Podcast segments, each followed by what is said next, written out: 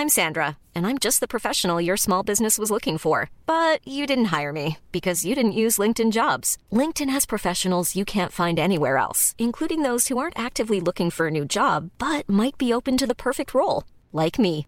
In a given month, over 70% of LinkedIn users don't visit other leading job sites. So if you're not looking on LinkedIn, you'll miss out on great candidates like Sandra. Start hiring professionals like a professional. Post your free job on linkedin.com/people today. Bonjour à toutes et à tous, bienvenue dans le podcast La Sueur, La Sueur, La Sueur, bonjour Rust. Salut Guillaume. Et, Salut bah- tout le monde. et oui, salut tout le monde, on est en direct sur Twitch, vous le savez. Et oui, on a déjà des commentaires, La Sueur, ça, ça taffe même le dimanche. Et oui, Ah, messieurs. bah, bien sûr. toujours tous les jours sur le rinté. Euh, donc si vous, nous regardez, si vous nous regardez sur YouTube, n'hésitez pas à vous abonner, à mettre un petit pouce bleu, ça fait toujours plaisir. On est aussi sur tout. Et ça nous aide beaucoup Oui, surtout. c'est vrai. Oui, c'est vrai. On ne le dira jamais assez, mais ça nous aide vraiment énormément. On est aussi sur toutes les plateformes de podcast, donc peu importe où vous écoutez votre podcast, on y est. On va lancer le générique et puis ouais, ça va être un récap de tous les événements si vous voulez du week-end. Puis tout le monde nous dit bonjour. Bah voilà, bah, bah, bonjour à tous. C'est parti pour le générique. parti.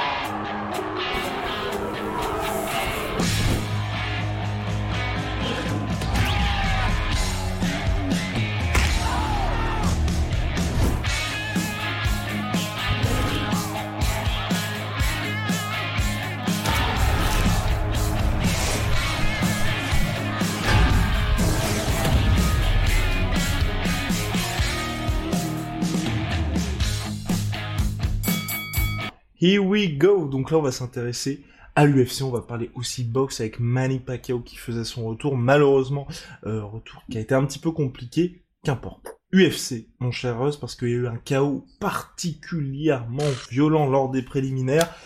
Russ va vous en parler, ça se passait en lightweight. Ignacio Bermondez contre Roosevelt Roberts. Ben voilà. Chaos, euh, fin du combat qu'il dominait déjà, donc il allait, il cruisait vers une victoire par décision et un coup de pied retourné magistral euh, qui est c'est toujours assez compliqué ça parce qu'il y a forcément la culture de, l'instant mais je pense qu'il est dans les top 3 des KO de l'année pour l'instant. Ouais, ouais, ouais, bah ouais, parce que c'est vrai que c'est à 5 secondes du buzzer. euh, c'est c'est tellement le, la, la gestuelle est tellement décontractée qu'en fait moi c'est ce qui m'a le plus impressionné. C'est vraiment tu vois il y a c'est le même geste que par exemple le KO le fameux de Edson Barbosa contre Terry Etim. Et pourtant là, je trouve qu'il y a un flow et une décontraction dans le mouvement qui est juste impressionnante.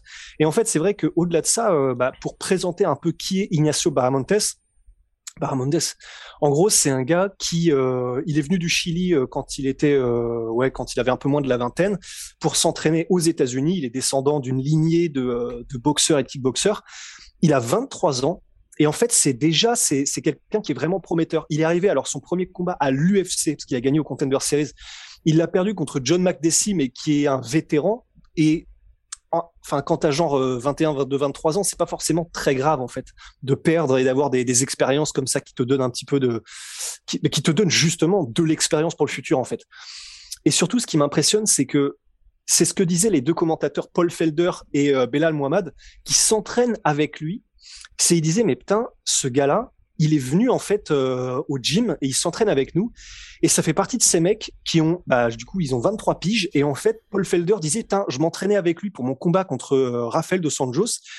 Et à l'époque, il n'était pas à l'UFC, euh, apparemment Baramondes. Et en gros, Paul Felder disait, mais putain, je suis en train de me faire démonter par ce petit jeune qui est même pas à l'UFC et que personne connaît. Si je me fais démonter par lui, Rafael dos Anjos, ça va être un bain de sang, quoi. Et en fait, du coup, il disait ça en blaguant parce que du coup, il se rend seulement compte que, euh, bah non, il avait un le niveau UFC et deux, c'est un vrai énorme prospect en fait, euh, bah, Baramondes. Révélé par le Contender Series, tout comme son adversaire. Ça c'est important parce que mine de rien, le Contender Series devient une véritable pépite à talent pour l'UFC, en tout cas réservoir. Ah ouais, non, complètement. Bah, honnêtement, le, le Contender Series, là, enfin, évidemment, le, le- la vitrine, c'est Sean O'Malley parce que c'est le plus connu et le plus médiatique. Mais il y a effectivement, enfin, c'est pas juste euh, une vitrine pour qu'il y ait le nom de Dana White et que ce soit un truc un peu marrant. Non, non, les, scouts et les recruteurs et ceux qui vont chercher les talents pour faire des match-ups c'est vraiment ce qui se fait euh, de mieux en termes de, de, de, de prospect et de potentiel très très très grosse pointure à l'UFC. Hein. Donc euh, non non c'est du lourd quand ça vient du Contender Series et que ça fait la passerelle vers l'UFC. C'est vraiment généralement euh, très intéressant comme profil. Et ben Mendes, il fait pas exception en fait. À 23 ans, moi, il m'impressionne parce que je sais pas s'il ira loin parce que j'attends de voir en fait sur des futurs euh, sur des futurs combats. Mais il a un style qui est déjà tellement enfin ça pue l'expérience alors qu'il a que 23 ans. Il choisit parfaitement ses coups. Il a une très belle variété une belle profondeur euh, technique. Il est complet vraiment ultra complet. Euh, et, et c'est vrai qu'il a une patience un coup d'œil il n'est pas encore très précis je trouve mais avoir un, panel et un arsenal aussi complet et varié à cet âge-là et savoir l'utiliser aussi bien, honnêtement, j'étais assez impressionné. Donc, il prend beaucoup de coups. Je sais pas ce que ça donnera euh, dans le futur, mais en tout cas, à 23 piges, c'est vraiment quelqu'un à surveiller. Surtout quand on voit qu'il est capable de lâcher des, des scuds pareil, quoi. Enfin, une espèce de coup de pierre tourné comme ça euh, à la one again à la fin, mais vraiment en mode je lance, m'as-tu vu, tu vois. Enfin, c'était tranquille, quoi. Je le lance, on voit, ça passe, ça passe pas et ça fait le chaos euh, pour l'instant des chaos de l'année quoi. Vraiment impressionnant. Chaos qui fait l'unanimité sur Twitch. Hein. Ce chaos de fou furieux, chaos à la Bruce Lee, incroyable. On a même un j'ai crié chez moi. Mais non mais c'est en vrai, je l'ai pas vu en live, mais c'est vrai qu'en live ça devait être fou.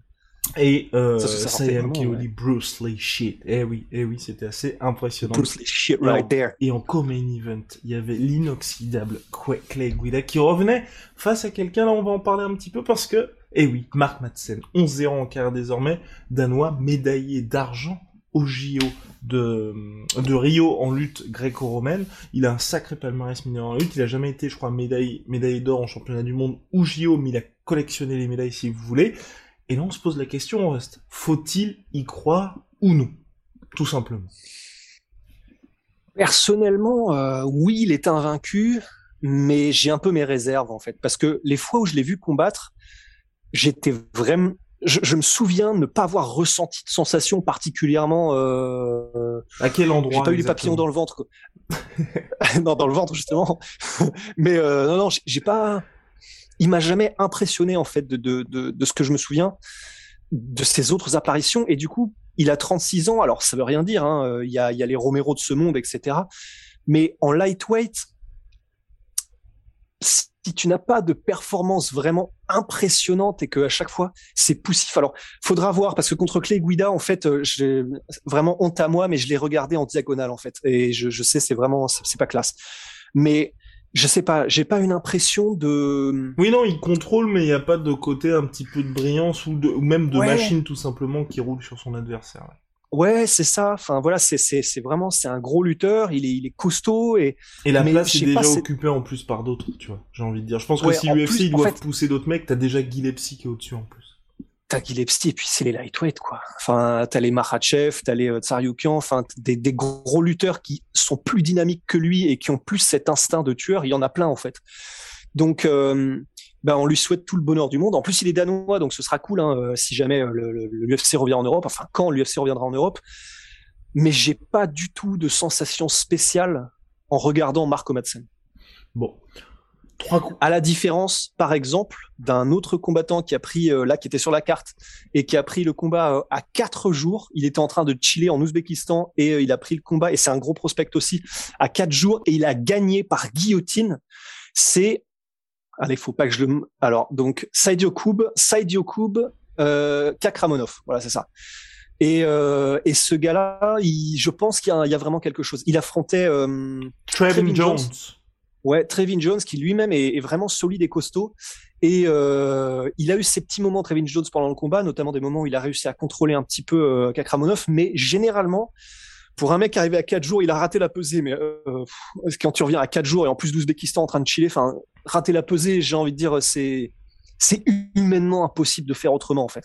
Et, euh, et son énergie, son, son sa technique, ça, je, je sais pas, lui pour le coup, j'ai eu vraiment l'impression que ok, s'il a plus de temps pour se préparer, ça peut faire quelque chose. Et d'ailleurs, c'est ce qu'il a dit, et donc c'est cool parce que c'est aussi une bonne nouvelle, c'est qu'il parle. Il a dit lui-même, ça c'est ce que je peux faire à 4 jours. Imaginez avec un camp d'entraînement. Honnêtement, je suis une perf comme ça. Euh, ouais, ouais, voilà, El Famoso. Mais ça, mais franchement, c'est, c'est, c'est du 109. Ça fait longtemps qu'il est dans les radars euh, des prospects hors de l'UFC. Ça fait plaisir. Validé par Ross, donc c'est peut-être la, plus belle de ses victoires hein, depuis le début de sa carrière. on, avance avec bien évidemment le main event, Jared Cannonier qui affrontait Kelvin Gastelum en relative short notice, puisqu'à l'origine ça devait être Cannonier contre Polo Costa Borrachnia. Victoire par décision unanime de Jared Cannonier 48-47, 48-47, 48-47. La hiérarchie est respectée au sein de cette terrible catégorie euh, middleweight de l'UFC tout simplement. Donc là, la question qui se pose, mon cher Russ, c'est un, Qu'est-ce qui va se passer pour Kelvin Gastelum qui attaquait ça sous pression parce qu'on avait parlé dans le podcast précédent, la pesée a encore été une épreuve pour lui. Et de son côté, bah, Jared Cannonier, c'est une victoire. Enfin, il a fait le travail, mais c'est pas non plus suffisant, à mon sens, hein, pour lui garantir le futur title shot. Donc toi, qu'est-ce que t'en tires, tout simplement? Je suis d'accord, je suis d'accord, c'est... Je lui, alors il y en a qui disent que oh, c'est très serré. On a la castagne qui dit assez dur, je trouve. Castellum, futur gatekeeper, 6 combats, 5 défaites. Ouais, bah en fait, ouais, mais le problème c'est contre qui en fait aussi il a perdu. Et c'est franchement, c'est vraiment, il prend mais tellement des tueurs, il prend des murs. Et surtout dans des très mauvaises conditions, parce qu'on va pas se mentir, quand t'es sur trois défaites et que tu prends Whitaker en short notice et Canonier en short notice, tu rends non, c'est service à l'UFC. Hein. Non, c'est tendu. Euh, donc avant Canonier, son combat c'était contre Heinisch ou c'était contre Whitaker Whitaker en short notice. Et, mais il avait une victoire avant contre Heinisch, je crois. Exactement. Où là, il avait pu avoir donc contre Heinisch un grand entraînement complet. Voilà, et, il avait utilisé beaucoup sa lutte. Mais euh, en fait, c'est le problème, c'est que ben là, ouais, par exemple, typiquement, il est sur deux défaites, mais c'est face à Whitaker et Canonier qui sont donc des top 3 de la catégorie. Et, et en plus, sans démériter, c'est-à-dire que bon, il, a pas démérité, non, contre aucun des deux, mais je veux dire, bon, contre Whitaker, il était totalement outclassé, totalement dominé, mais contre Canonier, c'était déjà plus serré, je trouve. Donc, moi, personnellement, je donnais quand même, il y en a qui disent que c'était très serré, il y en a même, j'ai vu, qui donnait la victoire à, à, Gastelum, moi, je la donnais à Canonier. Dont Whitaker, euh, hein, qui se donnait la victoire lui-même. Euh... Whitaker... estime qu'il a gagné le combat. Contre Gastelum? Euh, je, suis perdu là. Attends, tu, m'as, tu m'as. Non, moi aussi je me suis auto perdu. Euh, non, euh, Gastelum se donnait la victoire face à Canoni, pardon. Ouais. Donc Kelvin se donnait vainqueur face à Gastelum. Quoi? Non, je plaisante. Gastelum se donnait vainqueur face à Jared Canoni. Bah normal, non? Euh, Non, mais tu à, sûr que tu vas gagner? Oui, non, mais après le combat. Ah oui, d'accord. Putain la vache. Excuse-moi, pardon. Oui, oui, oui, oui, oui, oui, effectivement. Euh, et il a même mis genre, euh, bah, je pense que j'ai gagné, mais bon, c'est genre whatever. Il a mis, I think I won, but whatever. Mais je pense personnellement, en fait, la manière dont, je l'ai scoré, du coup, euh, parce que je l'ai revu, du coup, je, je, vraiment, je mets, je mets Canonnier. Gastelum a gagné des rounds, mais je mets Canonnier 3-2. Et euh, et donc en fait, ouais, c'est ça le problème avec Gastelum, c'est qu'en fait, les statistiques euh, sont pas forcément folichonnes parce qu'il y a beaucoup de rouge là quand tu regardes ces six derniers combats. Mais comme c'est vraiment contre des tueurs, enfin, parmi les six, les cinq défaites qu'il a sur ces six derniers combats, il y a quand même Adesanya, Whitaker, Canonier, Darren Till. Il y a même Darren Till, les gars. Et, euh, et je me souviens plus contre qui est le la, bah, cinquième défaite. Ouais. Oh la vache. Ouais. Euh, beaucoup d'imprécisions de ma part là. Mais en tout cas, voilà, tout ça pour dire des tueurs à gages. Quoi. Enfin, c'est Gatekeeper. Je trouve que c'est un petit peu tout pour le dire parce que c'est voilà c'est ça Adesanya, Darren Till, Jack Hermanson, Whitaker, Canonier. Enfin c'est vraiment c'est que des top 5 quoi. Donc euh, et honnêtement le seul combat qui est vraiment décevant je trouve c'est contre Jack Hermanson. Absolument. On y était d'ailleurs et il s'était fait surprendre très rapidement par une soumission. Mais c'est vrai qu'à part ça, généralement, il livre des très grosses performances. Enfin, quand même, Adesanya, c'est celui qui, avant Blakovic, avait donné à Adesanya son plus dur combat jusqu'à maintenant. Contre Darren Till, c'était très serré. Contre Whitaker, il a pas démérité. Et contre Canonier, c'était très serré. Enfin, oui, non, les, les, gens sont dur, un peu durs. Faut vraiment regarder aussi les combats et comment ça se passe. Hein. On a, oh là là, oh là là, mon cher Rust. Oh là là, ça, oh, je sens que ça va faire mal. Je, ça va faire mal, je, je ne pense pas. Je pense surtout que ça va, ça va nous faire plaisir parce que, on a Anju qui vient d'arriver donc dans le chat. The Real G and the French Beast. Quel dimanche soir, mes amis. Je n'en peux plus. Mais enfin bref, donc on va poursuivre là sur euh, Kelvin Gastelum. Mon cher host, là, what's next? Surtout que bon, Conor McGregor s'est exprimé par rapport à ça en disant bon, regardez les, les mensurations de Kelvin Gastelum, regardez-moi aussi. Aujourd'hui, enfin en tout cas selon Conor McGregor, il serait crédible en middleweight Jewelry isn't a gift you give just once. It's a way to remind your loved one of a beautiful moment every time they see it. Blue Nile can help you find the gift that says how you feel and says it beautifully with expert guidance and a wide assortment of jewelry of the highest quality at the best price. Go to BlueNile.com and experience the convenience of shopping Blue Nile, the original online jeweler since 1999. That's BlueNile.com to find the perfect jewelry gift for any occasion. BlueNile.com. Kelvin Gastelum, est-ce que toi, donc tu penses, enfin, donc quand je dis ça, c'est pas par rapport à un combat avec Gastelum McGregor, bien évidemment, mais est-ce qu'il faut finalement la descendre en welterweight aujourd'hui, ou est-ce qu'au contraire tu te dis pourquoi ne pas rester chez les euh, middle tout simplement? En fait, ce qui fait un peu chier, c'est que euh, le premier qui savonne la planche tout seul, c'est Gastelum, quoi. Parce que si au moins il faisait le poids en middleweight déjà, ça nous permettrait de nous dire déjà avec un peu plus de sérénité, quid de welterweight s'il remontait, est-ce que ça pourrait ça pourrait permettre de genre euh, rajeunir sa carrière et de genre à Aldo, tu vois, Aldo qui a fait toute sa carrière en welterweight, il revient en band, il descend en bantam et euh, bah, il éclate euh, quasiment tous les contenders. C'est juste contre les champions qu'il bute généralement on aurait pu se dire un truc comme ça, mais le problème c'est que là, il galère même en middleweight. Enfin, c'est et en ayant pas mal de de de, de, de disons allez ouais de gras superflu quoi. Donc c'est on aimerait bien. Moi, je serais chaud parce qu'en welterweight, je pense qu'il serait effectivement encore plus rapide et puis euh, il aurait pas de mal au niveau puissance, mais bah, euh, lui seul sait si c'est possible et visiblement c'est chaud quand même. Donc je pense que ça va être resté en middleweight, mais je pense que dans la tête de Kelvin, c'est même limite euh, est-ce que je vais pas en light heavyweight, tu vois. Mais donc rester en middleweight, le problème c'est que là je pense que avant d'espérer un titre, va falloir vraiment sacrément du temps parce que même de la part de l'UFC, je trouve euh, c'est tendu, tu vois, de mettons que là il gagne ses deux prochains combats et contre des, des, clients bah, il restera quand même sur une sacrée série de défaites juste avant, quoi. Même si c'est contre des tueurs, c'est difficile à vendre. Du coup, je, je sais pas trop. Je sais pas trop. Bah, L'UFC, là, je pense, va le mettre contre quelqu'un d'un peu plus abordable. Euh, là, ils vont arrêter de le mettre, je pense, contre, contre des top 5. Mais euh, pas évident. Hein. Après, il peut les battre, c'est l'avantage. C'est qu'il est encore euh, Gastelum, il, il, est chaud, quoi. Ça sent, il est, il est là, quoi. Et dans le chat, il y a certaines personnes qui parlaient d'un combat Gastelum face à Nassourdine Imavov. Je pense qu'aujourd'hui, Gastelum n'est plus dans la course pour Nassourdine Imavov parce que Nassourdine affronte euh, Edmen Chabazian Edmen Chabazian et je pense que là avec la défaite de Gastelum il va encore un petit peu plus plonger donc euh, ce que je, donc je pense vraiment à mon avis que là aujourd'hui pour Gastelum il va falloir qu'il se regarde loin derrière alors que de son côté eh ben Nassourdine en cas de victoire bien évidemment hein, pourrait se projeter vers des membres du top 5 Rust Après, ouais. cela dit, euh, oui, j'aimerais bien voir, j'aimerais voir ce combat. J'aimerais voir ce ouais, combat. déjà, ouais, déjà, ce serait un beau combat et en plus euh, un vrai gros gros test encore pour euh, Nassourdine Imavov. Mais en plus de ça, euh, comment dire, je trouve que bah, pour Nassourdine, ce serait un vrai gros nom à accrocher au palmarès. C'est-à-dire que même s'il est sur plein de défaites, battre Gastelum, ça veut dire quelque chose, quoi. C'est clair. Parce que là, euh, on n'est pas sur du BJ Penn où tu bats un fantôme, quoi. On est vraiment sur quelqu'un qui est encore ultra chaud, ultra présent et il perd les combats, mais euh, le battre, ça veut quand même dire que clairement t'es es, quelqu'un, quoi. Entièrement d'accord. On a Haywire qui, pff, comme d'habitude, toujours là, Haywire. toujours présent, bien évidemment.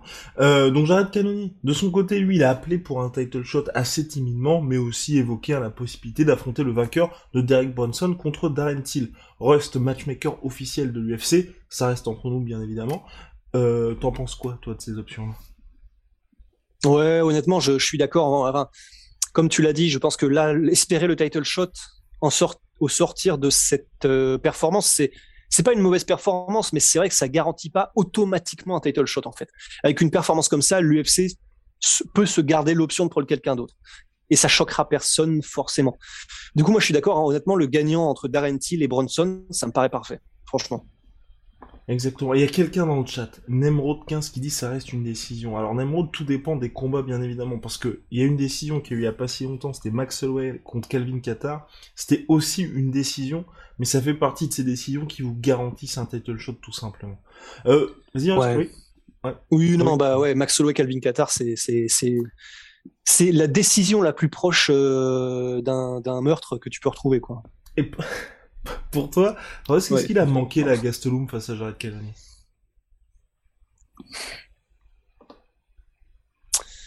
bah, difficile à dire parce qu'il se débrouillait quand même super bien sur les premiers rounds. C'est c'est face à Canonier qui a quand même un super timing et on l'a dit en preview, mais qui a vraiment des armes à faire valoir. J'étais même étonné. Il a dit à la fin du combat euh, Canonier qu'il n'avait pas beaucoup kické parce qu'il avait peur de se faire choper les kicks par Gastelum. Mais j'ai pas compris pourquoi est-ce qu'il ne kickait pas au moins en lolo kick parce que ça par contre c'est chaud quand même à attraper. Il mettait, il se faisait, il se faisait attraper le pied mais sur des middle euh, essentiellement en tout ce qui était euh, euh, cuisse ou en dessous, euh, il était quand même suffisamment rapide et il faisait des dégâts. Et en plus, ça aurait vachement amputé le mouvement de Kelvin Gastelum. Mais pour Kelvin, c'est vrai que il se débrouillait super bien euh, et je trouve qu'il prenait, il montait en puissance avant de se prendre ce gros knockdown. Euh, magnifique hein, d'ailleurs, crochet en, changeant de garde de, de canonnier surpuissant. Et à partir de ce moment-là, je sais pas, j'ai eu l'impression qu'il y a eu un petit shift et que euh, avait un petit peu choper le rythme de Gastelum. Du coup, c'est difficile à dire. Il aurait, il aurait peut-être eu euh, des, des, choses à changer dans ses, dans ses entrées parce qu'il se faisait pas mal contrer ensuite en sortie. Enfin, disons, dans sa manière de d'essayer de trouver les combos parce qu'il se faisait toucher beaucoup en sortie. Peut-être mettre euh, plus de low kick parce qu'il avait du succès lui-même Gastelum en low kick euh, à la fin de ses combinaisons. Enfin, oui, je sais pas. Faudrait, faudrait. Là, j'avoue, je veux pas dire de bêtises, donc faudrait qu'on regarde, qu'on re-regarde le combat en réfléchissant à comment aurait-il pu mieux faire. Mais comme ça, à brûle pour point, c'est un petit peu, c'est un petit peu comme ça que ça. Comme, ça, comme ça que ça se passe, oui. Comme dirait Wire, il y a des décisions body bag. Alors, oh, oh, oh lord. Punchline. Exactement. On avance, mon cher host, avec la boxe anglaise Manny Pacquiao. Pac-Man faisait son grand retour sur le ring. Donc vous le savez certainement, il devait à l'origine affronter Errol Spence lors d'une soirée pay-per-view. Finalement, donc c'est Jordanis Ougas qui a remplacé Errol Spence, je crois qu'il est blessé à la rétine, si je ne m'abuse. Oui, c'est ça, il a une rétine décollée, il me semble. Exactement. Et donc c'était un... Bon, Manny partait favori, mais c'est vrai que c'était un très bon remplacement de dernière minute Ougas, et là le problème, c'est qu'on a vu Manny Pacquiao, 42 ans et 227 jours, premier combat en plus de deux ans, il a fait son âge malheureusement sur le ring et là euh, l'avenir de Manny en tout cas en boxe anglaise est en suspens tout simplement.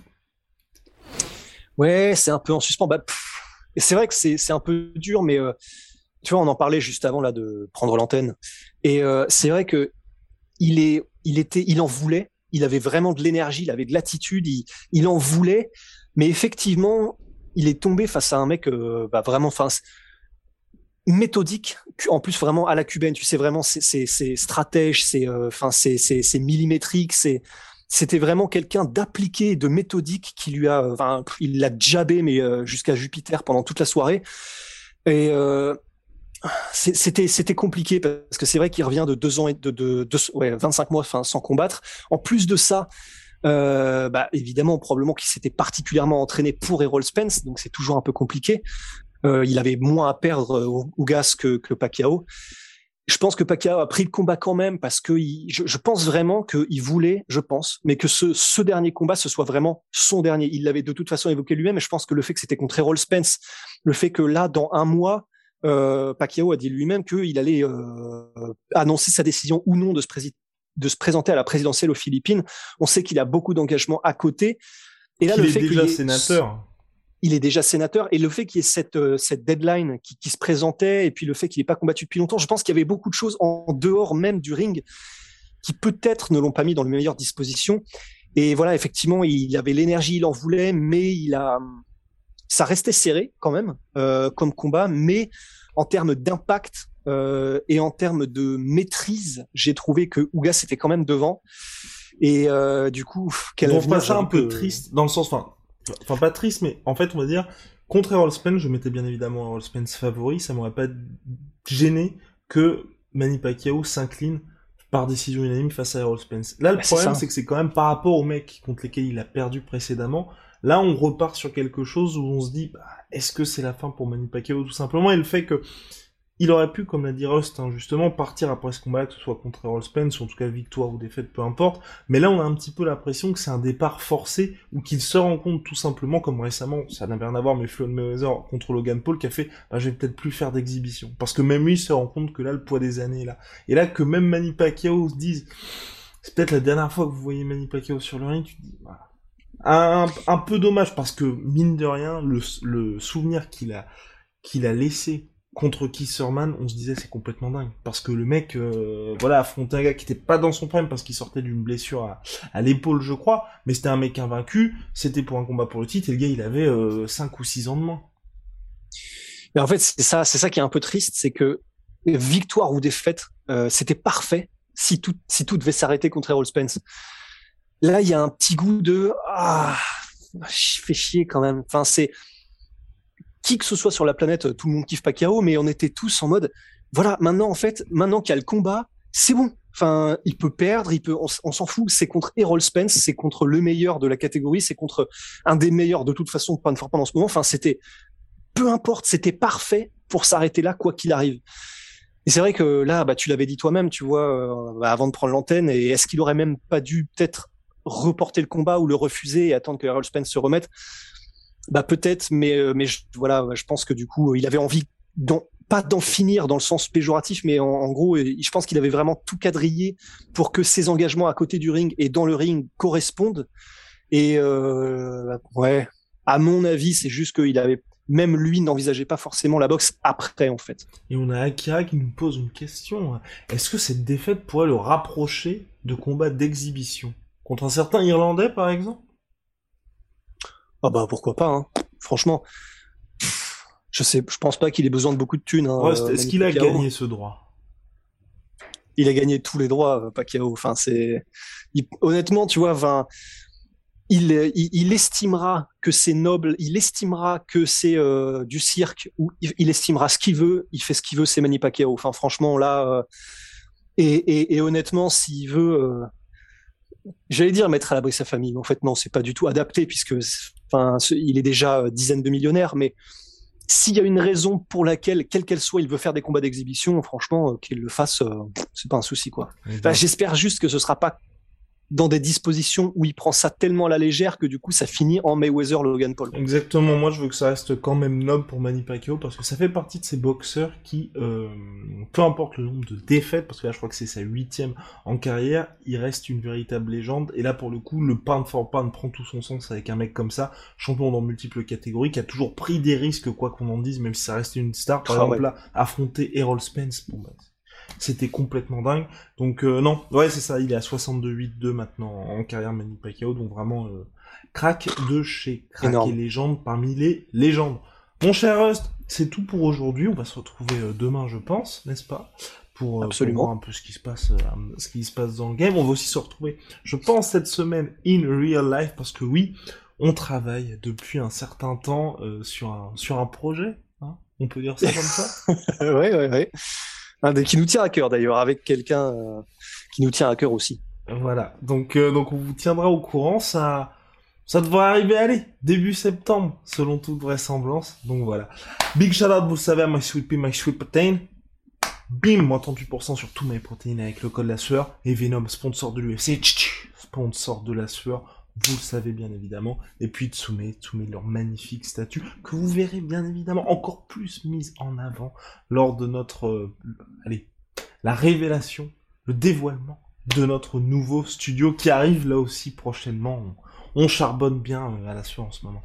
Allez Rust, très bonne journée Très bonne journée, bonne journée, bonne soirée à tous. Oh, oh, oh là là, oh là là, cette conclusion euh, digne d'un journal télévisé. Wow. bonne soirée à tous. Allez. Allez, au revoir tout le monde.